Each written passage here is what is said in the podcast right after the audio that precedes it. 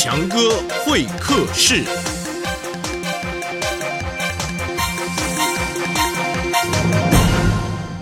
听完强哥说故事，欢迎来到强哥会客室。刚才各位听到的呢是情人节的故事，其实呢也就是爸爸妈妈和强哥小的时候听过的牛郎织女的故事。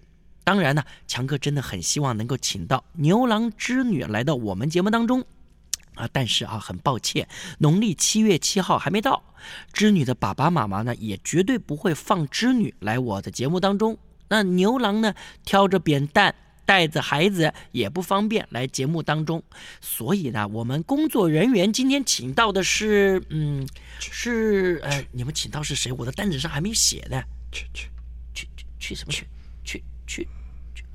你请来了一只雀鸟。什么鸟？哦我是喜鹊。哦，对不起啊。哦，你说你就是为牛郎织女搭起爱的桥梁的喜鹊，那么多的其中的一只哈。对呀、哦，如果这个世界上没有了我们，就缺少一则浪漫的爱情故事了。爱情故事喽。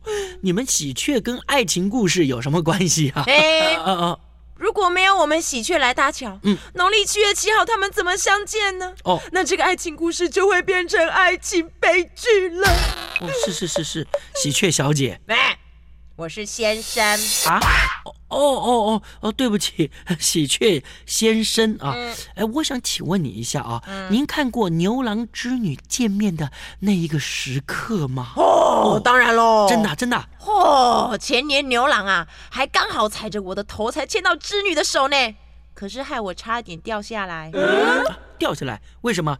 牛郎太重了。不是，是因为他们弄得我湿淋淋的。哦，那个织女也在哭，哎呦，牛郎也在流眼泪，哎呦，而且他们两个孩子 哎呦，也在哭哦。尿了，啊，搞得我一身又是泪水又是尿水。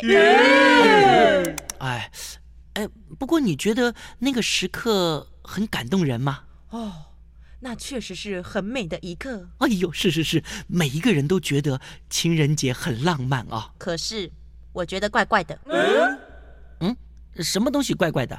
我觉得嗯织女要为整件事情负责。她要负责，什么意思？哦，你要听我说哦哦，哦，要不是哦，织女找回了仙女装，嗯，她怎么能够飞到天上呢？哎，又怎么能够跟她的爸爸妈妈见面呢？嗯哦，对不对？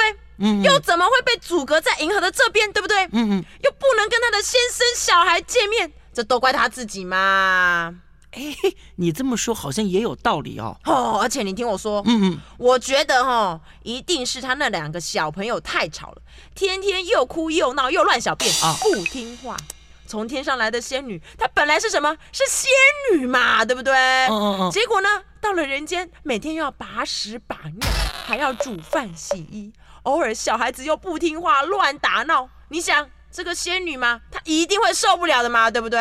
嗯到最后她一定就俩拱啊，哦，她就穿上仙女衣，飞飞飞飞飞飞飞飞回家啦。嗯哎，你怎么这么说呢？她她她如果讨厌她的孩子，那怎么会又变成织女星呢？哦，你这你都不知道哦，哦哦她就后悔了嘛。哦，你是说织女还是想念牛郎和他的孩子？对呀、哦，不过这样也还好啦。还好什么？他们这样分开，呃，还有什么好的？哎，如果牛郎织女没有分开，嗯这个世界怎么会有浪漫的情人节呢？哦，天天见面不就变成夫妻节了吗？哎，你这样说也很有道理哦。而且嗯嗯，最重要的就是，他们绝对不能见面。为什么呢？他们如果每天见面，我们喜鹊就失业了嘛。